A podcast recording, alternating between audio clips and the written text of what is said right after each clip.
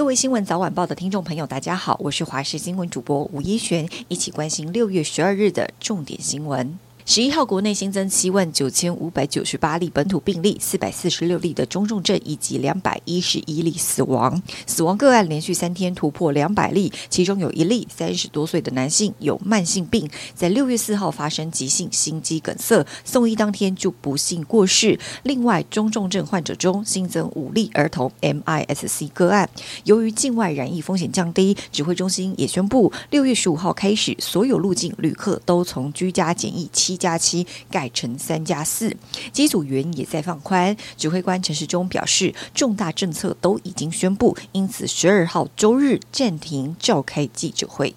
中央疫情指挥中心十一号宣布，台湾又新增五例多系统发炎症候群 （MIS-C） 的个案，目前总共累计八例，其中有一名八岁个案，四月二十号确诊，一个月后开始发烧、下腹痛，医师研判是 MIS-C 并发急性阑尾炎，还好经过治疗，已经在五月三十一号出院。还有一名两岁女童，五月十三号确诊，二十六天后发高烧到四十度，有草莓舌、红疹等症状，是。国内最小的 MIS-C 个案，有医师认为，现在开始将会进入 MIS-C 的高峰期。八号晚间，桃园双尸命案被害夫妻都是泰国人，而凶手就是工作上的合伙人。当晚，夫妻档跟嫌犯在土城宿舍谈判时，就已经把两个人给杀害。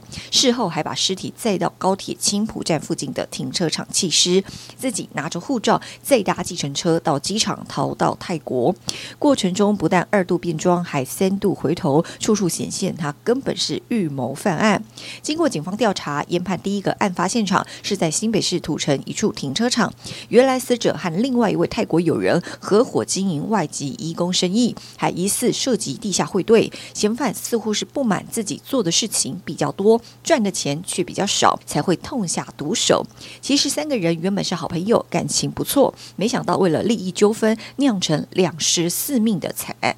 中国十号晚间宣布，将从十一号起全面禁止台湾的石斑鱼输入，声称从台湾进口的石斑鱼中检出孔雀石绿、结晶子等禁用药物，还检出土霉素超标。这是继去年三月凤梨禁令后第四种被中国禁止进口的鱼农产品。因为确诊正在居隔的农委会主委陈吉仲透过视讯召开记者会，谴责中国的做法违反国际规范。总统蔡英文也在脸书谴责。中国伤害两岸关系，同时宣布启动三项因应政策，减缓冲击。天气资讯，今天滞留锋面逐渐北移，但整体大气还是不稳定，各地还是会有零星降雨的机会。入夜之后，降雨会明显和缓。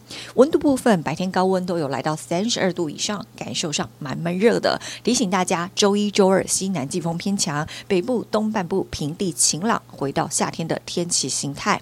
华东地区有焚风现象，要注意高温三十六度以上出现。迎风面西南部则有局部的短暂阵雨几率，午后山区。也会有局部阵雨。